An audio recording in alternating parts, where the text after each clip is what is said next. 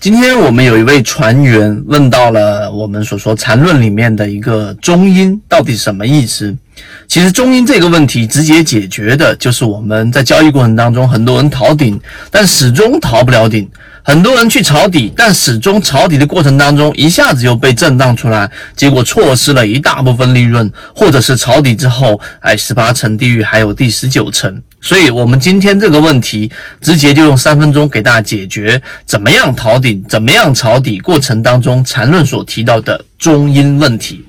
首先，我们先说说中阴这个概念是在缠论里面一个很深涩，很多人没办法理解的一个内容。但在我们泽西缠论当中，我们会不断的给大家深入去讲到更加实战的内容，我们剥离掉那些啊可能。呃，有一点深色的词汇的描述或者数学的概念。那么回归到本质，什么是中阴？首先，第一点要明白，任何一个趋势，任何一个走势，它都是有一个生长幻灭的过程。一个趋势的死掉啊，就是一个趋势的完结，它的死直接呢，就是意味着另外一个趋势的生。啊，这是一个我们说死与生的一个概念，向死而生吗？一个事物的不好的东西，它往往连接着另外一件事物好的东西，这个是一个哲学概念的一个层面。但在交易层面里面，就是一个走势的完结，往往衔接着另外一个走势的开始，这是第一。第二，但是在佛学当中，或者说在禅论里面所提到的死和生中间，其实有一个阶段，它是不可确定的。这个阶段呢，就是他所说的中阴。啊，就是我们所说的，死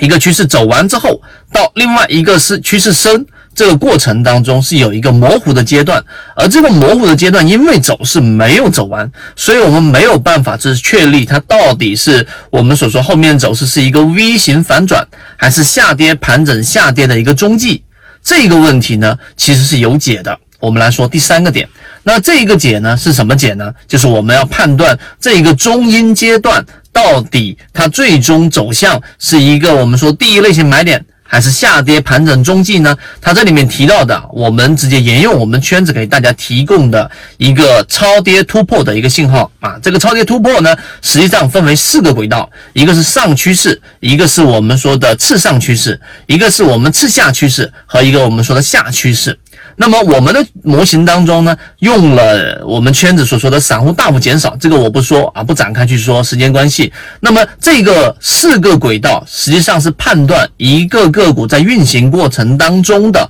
我们说普通状态，就次下和次上之间的普通状态，和另外一种超强状态，就是在次上之上的。对不对？就是上趋势到次上到次上趋势这一个过程是超强状态，和次下到下趋势的这个超强状态，这是两个超强状态的这个轨道。那好，我们怎么判断这个中阴趋势的这一个位置呢？那很简单，举个例子，我拿一个实战的例子来告诉给大家。我们之前七幺二超华和现在三季报的超跌模型里面，只要它跌到了我们所说的这样的一个次下趋势之下，它变为一个绿色。跌到下趋势以下的时候，那就是超超强趋势了，就变为我们说的蓝色超跌区域的时候。好，跌到蓝色下趋势以下，蓝色之后，它会有一个反弹。反弹呢过程当中，它并不回到我们说的次下之上，还是在下趋势跟次下趋势的这两根线中间，就是绿色状态的时候，然后再进行一个